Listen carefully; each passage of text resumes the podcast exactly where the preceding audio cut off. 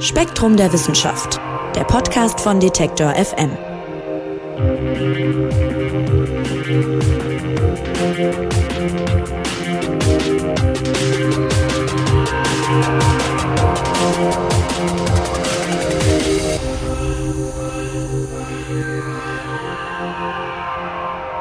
Im schönen Heidelberg, unweit des Neckars, da sitzt die Redaktion von Spektrum der Wissenschaft und da sitzt auch ihr Chefredakteur Carsten Königer. Schönen guten Tag. Hallo, Herr Zimmer. Gemeinsam mit Spektrum machen wir von Detektor FM ja einen neuen Wissenschaftspodcast und der erscheint jeden Monat mit dem neuen Spektrum Magazin und greift ja nochmal so ein paar besonders interessante Themen aus dem Heft auf. Herr Königer, was erhoffen Sie sich denn vom Podcast und was wird die Hörer erwarten? Ja, also zum einen muss ich vorausschicken, dass ich selber in den letzten vielleicht zwei Jahren zu einem Podcast-Hörer geworden bin. Ähm, vor allen Dingen deswegen, weil mein zweiter Sohn, der ist heute äh, 18, das ist so ein richtig eingefleischter Podcast-Hörer und wir waren zu zweit in Schottland unterwegs, äh, eine Woche radeln letztes Jahr und er hatte also immer diese die Stecker im Ohr und hat sich englischsprachige Podcasts angehört und hat mich damit dann angesteckt. Also da äh, bin ich so richtig ein eingefleischter Fan dieses Mediums geworden. Das war so ein bisschen für mich so der eine Punkt, dass ich gesagt habe, Mensch, was mir so gefällt, das will ich eigentlich auch für andere ermöglichen, die sich eben für Spektrum der Wissenschaft äh, entscheiden. So ein so ein ganz äh, subjektiver, aber vielleicht auch ein bisschen strategischer Gedanke. Und das andere ist, ähm, ich glaube, dass man mit diesem Medium-Podcast einfach auch näher an das Heft heranrücken kann, an die Themen, aber auch so ein bisschen an die Charaktere, die es prägen, also sprich die Redakteure. Und ähm, das ist für uns jetzt, wenn man so möchte, ein Experiment. Wir schauen mal, wie sich das so an, anlässt. Aber äh, ich könnte mir vorstellen, dass man also einerseits vielleicht äh, treue Leser mit diesem Medium auch ein bisschen ähm, ja, äh, näher noch an die Redaktion heranrücken kann. Ähm, und zum anderen glaube ich aber auch, dass man vielleicht Leute, die das Medium Podcast schätzen und dann auf uns stoßen und sich für Wissenschaft interessieren, dass die vielleicht auch überhaupt erstmal auf das Heft aufmerksam werden. Und deshalb kann man das ja bestimmte Themen auch äh, im Podcast nochmal ein bisschen tiefergehend besprechen oder auch mal ein bisschen gucken, wie man zu den Themen kommt. Das ist ja auch immer sehr spannend.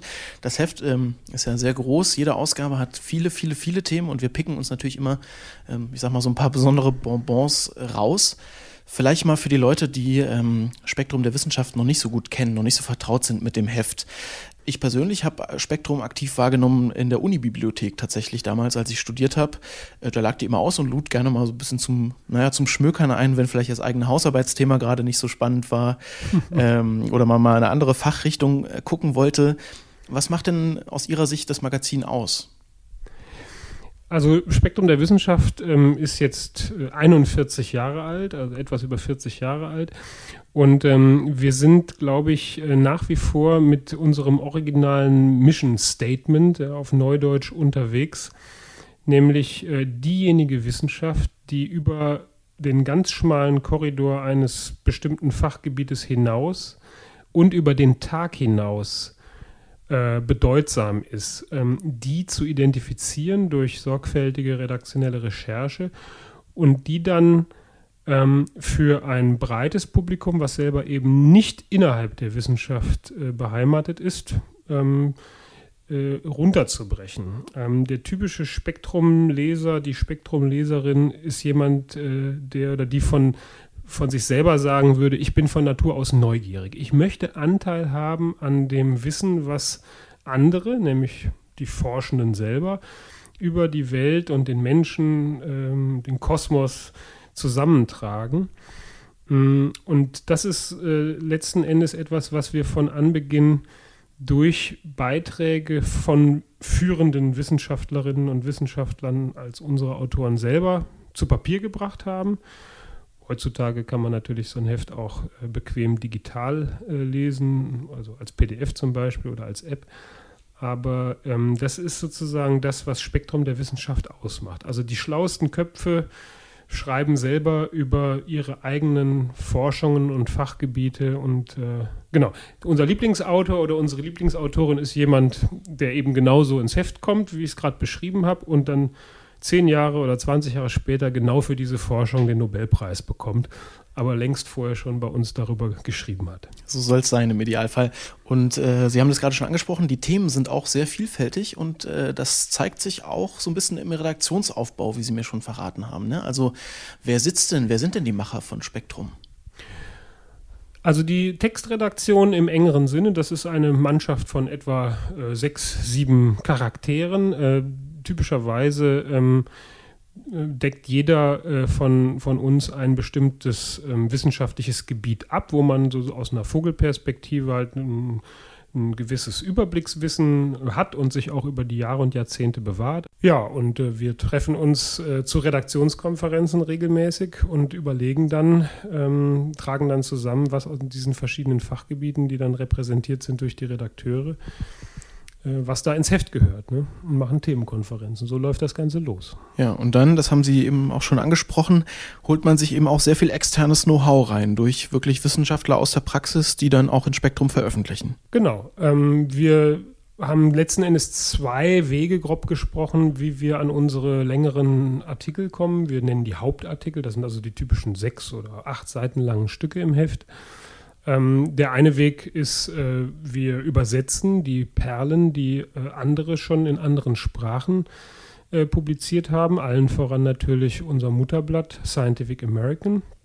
Wir sind die deutsche Ausgabe des Scientific American, waren es schon seit Anbeginn, seit 1978 und haben noch etliche weitere Übersetzungsquellen, auch zum Beispiel die Fachzeitschrift Nature.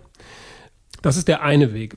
Ähm, der andere Weg ist, ähm, wir suchen deutschsprachige Autoren. Also wir suchen, ähm, wir schauen in den Primärpublikationen, in den großen Journals, Nature, Science, Lancet, äh, PNAS, was auch immer, und ähm, schauen nach dem eben beschriebenen Muster, was ist da wirklich bedeutsam, auch über den Tag hinaus, wo ist wirklich ein Durchbruch erzielt worden oder wo es, wo haben sich viele kleine Erkenntnisschritte in den letzten Jahren angestaut, dass sie in der Summe einen großen Fortschritt in einem Fachgebiet ähm, ergeben. Und dann suchen wir uns deutschsprachige Autoren, die uns das aufschreiben. Und dann kontaktiert man die und fragt halt, können sie sich vorstellen, einen Artikel für Spektrum der Wissenschaft zu schreiben. Und im Regelfall sind das eben im Spektrumheft äh, die Forschenden selber, manchmal auch Fachjournalisten, in einzelnen Fällen auch die eigenen Redakteure natürlich. Aber wenn es dann der typische Fall ist, so ein äh, Fachmann in irgendeiner äh, Forschungsorganisation, eine Universität oder Helmholtz, Max Planck, was auch immer, ähm, dann äh, spricht man das Thema genau ab und irgendwann landet dann ein Manuskript im Haus und dann beginnt die eigentliche Arbeit.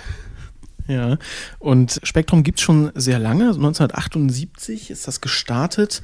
Inwiefern hat sich denn so die, sagen wir mal, die Anforderungen an Wissenschaftskommunikation, Wissenschaftsjournalismus seitdem verändert? Ähm, da hat sich sehr viel getan und das hat ähm, verschiedene Ursachen. Also eine Ursache ist natürlich der äh, Medienwandel, gerade auch durch das Internet und die Digitalisierung auch äh, befeuert. Ähm, das ist ein, das hat, letzten Endes leben wir heute in einer Welt, die äh, nach ähm, Johannes Gutenberg so die zweite große Medienrevolution ähm, hervorgebracht hat. Also Gutenberg hat dafür gesorgt, dass man ähm, sehr, sehr viele Empfänger, Leser ähm, haben konnte für eine begrenzte Zahl von Inhalten, die halt von Autoren, von Sendern stammte. Und heute macht es das Internet vor allen Dingen möglich, dass wir schier beliebig viele Sender haben, zusätzlich zu den beliebig vielen Empfängern. Das heißt, wir leben in einer Welt, wo äh, jeder Mensch, äh, teilweise die Wissenschaftler in ihren Instituten, aber teilweise auch ganz einfach Bürgerinnen und Bürger, über ihre Steckenpferde, sei es jetzt äh, für unseren Bereich Quantenphysik oder äh, altägyptische Mumien, äh, Videos äh, hochladen, drehen und hochladen können, Podcasts machen können, bloggen können und so weiter, Social Media und so weiter und so fort. Das ist natürlich eine ganz wichtige Entwicklung, die auch das Verlagswesen und auch eine Redaktion wie die unsere ähm, herausfordert. Und die größte Entwicklungslinie ist eben die, heute sprechen ganz, ganz viele verschiedene Kräfte über Wissenschaft. Und da ist es gut, wenn man eine Herkunft hat, so wie Spektrum eine klare Herkunft hat. 40 Jahre lang machen wir das, was wir machen in diesem Heft. und wir haben auch nicht vor, das zu ändern. Dafür stehen wir, dafür haben wir sozusagen auch einen gewissen Markenkern aufgebaut über die Jahrzehnte. Genau, und tummeln uns in diesem immer heterogener werdenden Konzert. Ja, auch wissen, wo man herkommt, sagen Sie, und eben auch aber mal vielleicht mal einen neuen Weg gehen, wie zum Beispiel mit so einem Podcast. Sprechen wir vielleicht mal über die erste Folge, die steht ja schon in den Startlöchern. Was erwartet uns da? Das Titelthema ähm, geht um eins, was ja sehr viele Menschen vielleicht gerade umtreibt, Insektensterben. Genau, ein nicht ganz typisches ähm, äh, Titelthema für Spektrum der Wissenschaft, aber eines, von dem wir glauben, dass es wirklich viele Menschen ähm, ja unmittelbar berührt. Ähm, auch von der Jahreszeit vielleicht gar nicht äh, so schlecht gewählt jetzt, ähm, wo der Frühling so Fahrt aufnimmt und man vielleicht auch in seinem eigenen Garten oder an seiner eigenen Windschutzscheibe feststellt, ähm, dass wir möglicherweise ähm, weniger äh, Insekten bei uns in der eigenen äh, regionalen, lokalen ähm, äh, Natur haben als in früheren Jahren. Da gibt es auch Studien drüber. Eine medial sehr viel beachtete war die sogenannte Krefelder Studie. Ähm, das Thema ist mittlerweile ähm, so breit geworden, hat Fahrt aufgenommen durch Volksbegehren äh, in Bayern, durch Berichterstattung bis hin in die Tagesschau und die Leitmedien, dass wir gesagt haben, wir möchten jetzt wirklich bei so einem Thema, wo die Republik drüber spricht, wissen, was ein führender Experte auf diesem Gebiet wirklich dazu zu sagen hat, wie die Situation ist, mit aller Unsicherheit, die dabei ist, ähm, und auch was man äh, dagegen unternehmen kann. Mhm, und noch zwei weitere Themen besprechen wir, die auch vielleicht gar nicht so ganz typisch sind für, ich sag mal, ein normales Spektrumheft. Es geht in beiden Fällen um Kunst, aber sonst wäre es nicht Spektrum. Beides mit so einem naturwissenschaftlichen Blick auch. Einmal geht es um künstliche Intelligenz, die Kunst erschafft und äh, was das vielleicht auch für, naja, unsere Definition von Kunst bedeutet. Und zum anderen äh, gibt es eine Würdigung von Leonardo da Vinci, der ist nämlich dieses Jahr 500 Jahre tot und war ja eben nicht nur Maler und großer Künstler, sondern auch Naturwissenschaftler. Das hat man ja sicher vielleicht schon mal, schon mal gehört. Haben, haben Sie einen Bezug zu Leonardo da Vinci? was über die Kunst hinausgeht?